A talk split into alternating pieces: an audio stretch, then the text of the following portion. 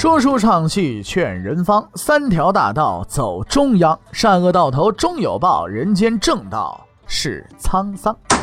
给您续上一杯茶，我慢慢的说，您细细的品。听大禹话说明朝，除了咱们广播直播以外啊，我们还在喜马拉雅独家网络发布。各位呢，可以登录喜马拉雅手机和电脑客户端，搜索“大禹茶馆”，选择收听。上期节目咱们说到哪儿啊？咱们说到乌烟瘴气，朝堂之上哀鸿遍野，正气凛然，名臣于谦崭露头角。正统六年，一直看于谦不顺眼的王振呢，找了个借口。把这位巡抚给关起来了，结果呢？我们之前也说了啊，王振没有估计到于谦的人望如此之高，他要真把这人给杀了，许自己啊也就把这命赔了。于是呢，王振就退让了，他把于谦给放了。这件事情也让王振了解到，于谦这个人呢是不能得罪的。后来于谦官复原职，王振连个屁都没放，可见王振此人呢实在是欺软怕硬、纯种的小人。在牢里仍然大骂王振的于谦，出狱之后仍然坚持了他的原则，清廉如故。曾经有人劝于谦呐：“你这个多多少少也送点东西，做做人情，是不是啊？”哎，对于这样的劝解呢，于谦呢做了一首诗来回答。估计他本人呐也想不到，他做的这首诗呢，竟然就成了千古名诗了，哎，为人们所传颂。这首诗怎么写的呢？这首诗啊是这么写的，叫“绢帕蘑菇急现香，本自民用反为殃。清风两袖朝天去，免得驴言话短长。”咱们现在经常用的成语“两袖清风”就是来源于这儿。于谦先生版权所有，特此注明。嗯，正统十三年，于谦被召入京城任兵部侍郎，他的顶头上司就是在土木堡死了的那位旷野。旷野是一个十分正派的人。在任期间呢，他和于谦建立了良好的关系，两个人合作无间，感情深厚。如果就这么下去的话，那么估计于谦会熬得旷野退休，并且接替他兵部侍郎，呃，这个兵部尚书的位置啊，当一个正二品的大官。死了之后呢，混一个太子太师啊，这个荣誉称号。明史上留下两笔：于谦，钱塘人，何年何月何日生？何年何月何日死？任何官？哎，就这个，应该也就这样了。对于于谦和旷野自己而言，这样的生活似乎也不错。可是历史不能假设旷野不会退休，于谦也不会这么平淡活下去。惊天动地的正统十四年，终究还是来了。之后便是我们已经熟悉的内容了：贸易纠纷，边界吃了败仗，太监的梦想，愚蠢的决策，苦苦的劝阻，一意孤行，胡乱行军，最后一起完蛋了事。于谦是眼睁睁看着眼前这一切的发生，但他无能为力。他也曾陷入极端的痛苦。旷野是一个好上司，好领导。他给了自己很多帮助，而且从某种意义上来说，那个牺牲远在，牺牲在远征途中的命运，可能本来应该属于自己的。这时候，于谦想，应该做点什么了。在国家危难之时，总有一些人挺身而出，为国效力。这样的人，我们称之为英雄。在每个人的心底都有着当英雄的渴望，就连王振也不例外。他出征的时候，也是希望得到英雄的称号的。但是英雄不是人人都能当的。如果那么容易就当成英雄，那岂不是人人都是英雄呢？一般看来，英雄啊是这样几种人。所谓英雄者，敢为人之所不敢为，敢当人之所不敢当。所谓英雄者，挽狂澜于既倒，扶大厦于将倾。所谓英雄者，坚强刚毅，屡败屡战。如此之人，方可称为英雄。但是在我看来，真正的英雄绝不仅限于此。所谓英雄，其实是一群心怀畏惧之人。要成为英雄，必须先学会畏惧。怎么说？我们都曾经历经天真无邪的童年，踌躇满志的少年，也时常梦想着将来一展抱负啊！咱们现在话说，是不是当上 CEO，迎娶白富美，成为人生的走上人生巅峰，是吧？成为人生的赢家，开创事业，天下之大，任我往来。但是，当你真正融入到这个世界，你就会发现，这个世界不是为你而生的世界。你会遇到很多的不如意，很多的挫折，事情从来不会如同你所想的那样去进行。于是呢，人们开始退缩，开始畏惧，他们开始意识到，在这个世界上生存下去啊，并不是那么容易的一个事儿。于是，有人就此沉沦了，有人就此消极了。然而，英雄就是在此时出现的。这个世界上本来就不存在着天生的英雄，没有谁说一生下来就刚毅果敢、坚强勇敢，没有这个。在母亲怀中的时候，我们都是同样的人。如果你的人生就此一帆风顺的，当然值得是庆贺的。但可惜的是，这是不可能的。在你的成长历程当中，必然会遇到各式各样的挫折，而这些挫折会给你带来许多不快乐的体验，踌躇、痛苦、绝望纷至沓来，让你不得安宁。被人打才会知疼，被人骂才会知辱啊！当你遭受这些痛和辱的时候，你才会明白，要实现你的目标是多么的不容易。你会开始畏惧，畏惧所有阻挡在你眼前的障碍。如果你遇到这些困难，感到畏惧和痛苦，支撑不下去的时候，你应该同时意识到，决定你命运的时候来了。因为畏惧并不是消极的，事实上，它是一个人真正强大的开始，也是成为英雄的起点。不懂得畏惧的人，不知道什么是困难，也无法战胜困难。只有懂得畏惧的人，才能唤起自己的力量。只有懂得畏惧的人，才有勇气去战胜畏惧。懂得畏惧的可怕，还能超越它，征服它。最终成为他的主人的人，才是英雄。所以，英雄这个称号并不单单属于那些建功立业、名留青史的人。事实上，所有懂得畏惧并且最后战胜畏惧的人都应该是英雄。因为，即便你一生碌碌无为、平淡度日，但当你年老回望往事的时候，仍然可以为之骄傲和自豪。在那个困难的时刻，我做出过勇敢的选择，我是英雄。这就是战胜畏惧这样的人，他是英雄。关键只在于那畏惧的一刻，你是选择战胜他，还是躲避他？人生的分界线就在这里，跨过了这一步就是英雄，退回这一步就是懦夫。于谦不是天生的英雄，至少在正统十四年八月十八日那个早晨之前，他还不能算是个真正的英雄。虽然他为官清廉，虽然他官居三品，手握大权，但这都不足以证明他是一个英雄。他还需要去显示他的畏惧和战胜畏惧的力量。于谦是一个很强势的人，他怒斥朱高煦到不买王振的账，他一直都很强硬，似乎天下没有他怕的东西。但这次不一样了。作为代理兵部事务的侍郎，他要面对的是瓦剌的大军和城内低迷的士气，自己生死可以置之度外，但如今国家的重担已经压在自己的身上了，必须谨慎处理，一旦出现失误，后果不堪设想啊！于谦十分清楚，逃就会丢掉半壁江山，所以不能逃。那么战呢？说说豪言壮语自然容易，但瓦剌攻来的时候，用语言是不可能退敌的。万一要是指挥失误，大明王朝就毁于一旦了。那是战是逃呢？这是个问题。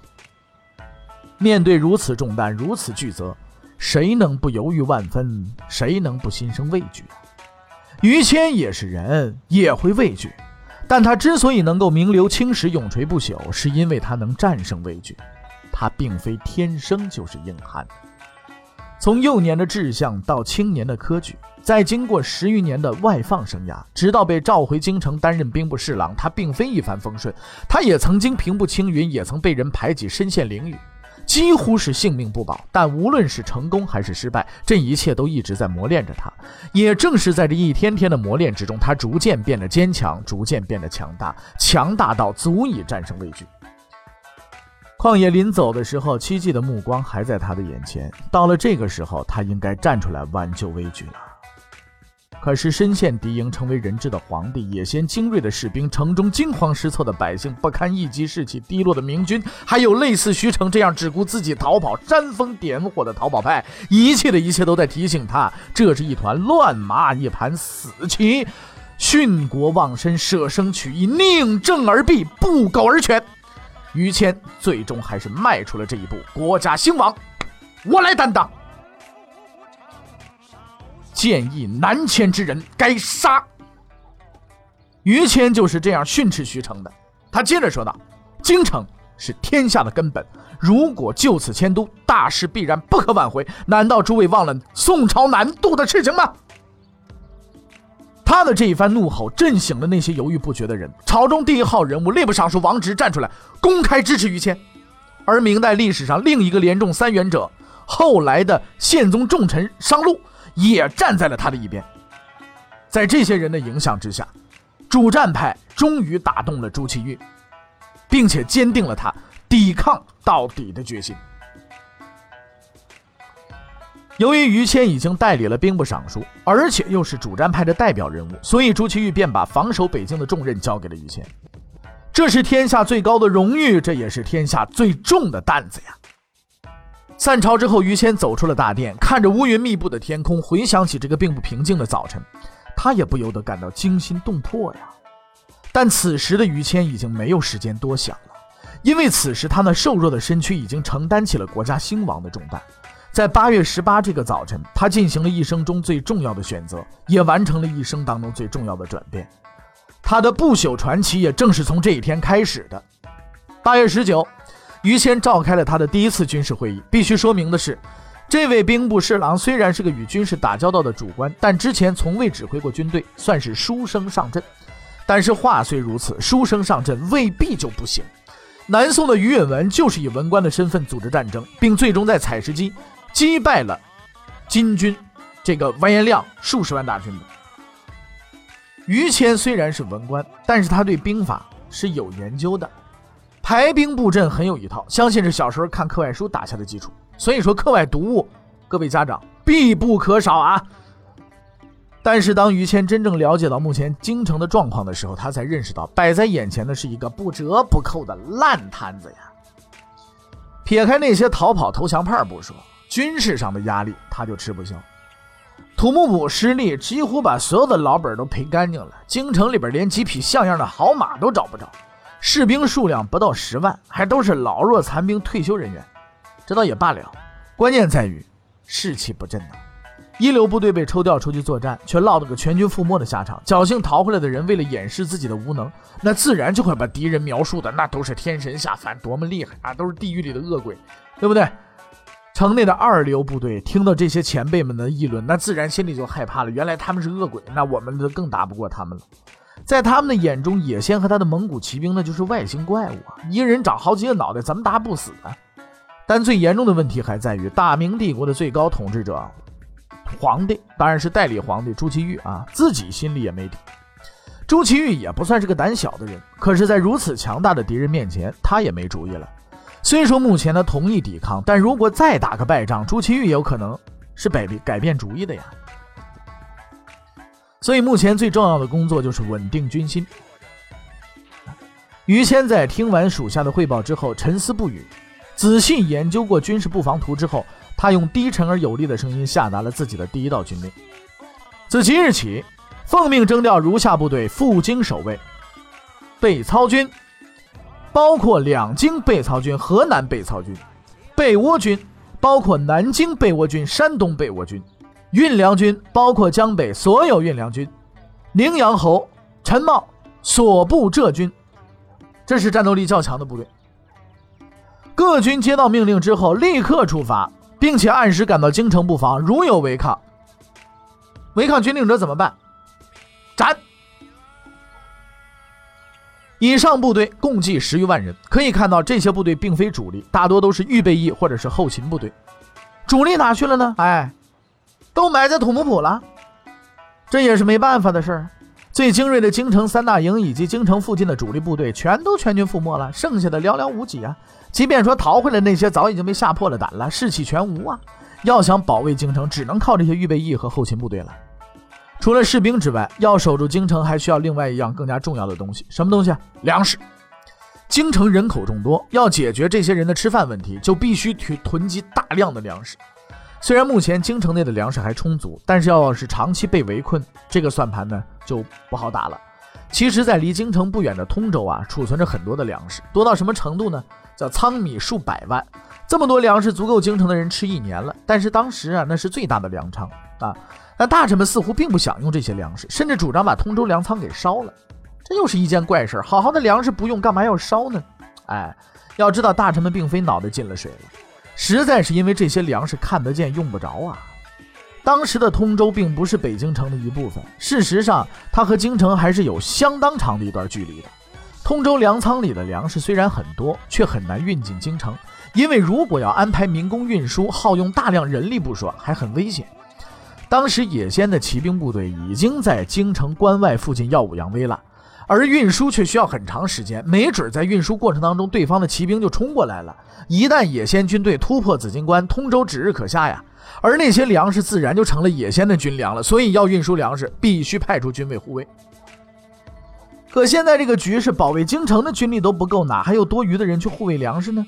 这是一个难题儿。看来除了一把火烧掉之外，也没有更好的解决办法了。可是于谦呢，有办法，他用一十分巧妙的办法解决了这个问题。这就是他的第二道命令，什么命令啊？所有受诏军队进发时，应由通州入京，士卒各自取粮，并运送至京城。解决了，通州的粮食有十余万士兵运送入京，看了吧？这就是水平。所谓有水平，就是能做到别人做不到的事情，能想出别人想不出的方法。匹夫之勇，人人皆有，喊打喊杀，那谁都可以。但问题摆在眼前，能否处理好，就得看能力了。于谦是一个勇敢的人，但他同时也是一个有能力的人。在这件事情的处理上，他十分明智的把调兵和运粮这两个问题联系在了一起解决了，既不耽误行军，还能免去民工的费用，同时保证了运粮队伍的安全，一举三得。力挽狂澜者绝非匹夫，国士也。智勇兼备，方为国士啊。于谦下达的命令，自八月十九日起，大明帝国境内所有可调可用之兵纷纷集结起来。这些军队来自山东、河南、南京、浙江等不同的省份，他们日夜兼程的行军，目标只有一个，就是尽快的赶到京城。这是一场和时间的赛跑。他们不知道野仙什么时候能打过来，但他们知道的是，野仙迟早会打过来。只要能够在此之前赶到京城，胜利就多一分把握。大明帝国开始了建国以来的第一次总动员，以应对即将到来的强大敌人。在于谦的努力和调配之下，到九月初，各路人马纷纷赶到，京城的兵力达到了二十二万，且粮食充足，人心也渐渐稳定下来。军事上的准备已经开始了，并且有条不紊地进行着。而与此同时，一场政治风暴也即将到来。很多大臣的心声就是把王振千刀万剐呀，理由很简单，王振是个不折不扣的小人。自从掌权以来，以诬陷整人为日常爱好，谁敢不服从，他就收拾谁。很多大臣因为一言不合就被他打入大牢啊！而且他还主动索取贿赂，谁敢不给就没好下场。如此的行径，那是视文武百官为无物啊！此外，他还勾结锦衣卫，把这个特务机构变他的变成了他整人的机构，无数官员都吃过苦头。更重要的是，正是由于王振的无能和愚蠢，才最终导致了土木堡的失败。朝廷精英和多年积累。就毁在这么一个小人手里。就在二十多年前，大明帝国还曾经横扫天下，势不可当的。之后仁宣之治，天下太平。如此强大之帝国，就他妈葬送在一个死太监手里，谁能咽下这口气啊？当然了，在士大夫的心中呢，还有一个痛恨王振的理由。不过这个理由不太方便说出来。既然士大夫们不愿意，我们替他说，这个心中暗藏的理由就是出身。士大夫们发奋读书，寒窗十年，经过几十场考试，三场大考啊，有的只有两场，淘汰无数的才子同人才，换来头顶上的乌纱和手中的权印。而且考上了也不代表你就有前途似锦，运气好的可以混个翰林，运气不好的连御史都干不了，只能派在下边当个七八品的小官，资历熬起来几十年下来，最后混个从三品退休，那就已经是谢天谢地了。实在不容易啊！可是王振的这个死太监，学问有限啊，能力不足，是吧？身体有残疾，道德也败坏，却能够一下子独掌大权，号令天下。死太监，你凭什么呀？所以客观的讲，士大夫们的愤怒是有道理的。他们日夜操劳处理政务，而且学识渊博、经验丰富，却要听从这个司礼监的死太监的命令，看着他胡作非为，也实在是让人难以忍受。而这个愚蠢的司礼监不但祸害朝政，现在还害得国将不国，惊涛四起，几十万士兵和文武官员因他而死。事情到了这个地步，那是忍无可忍。秋后算账的时候到了。那么于谦是如何处理这件事情的呢？欲知后事如何，且听下回分解。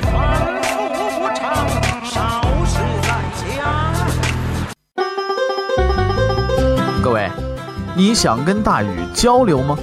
你想跟大禹辩论吗？你想给大禹指出错误吗？来微信吧，微信搜索订阅号“大禹茶馆”，哎，就能实现了。记住啊，禹是宇宙的宇。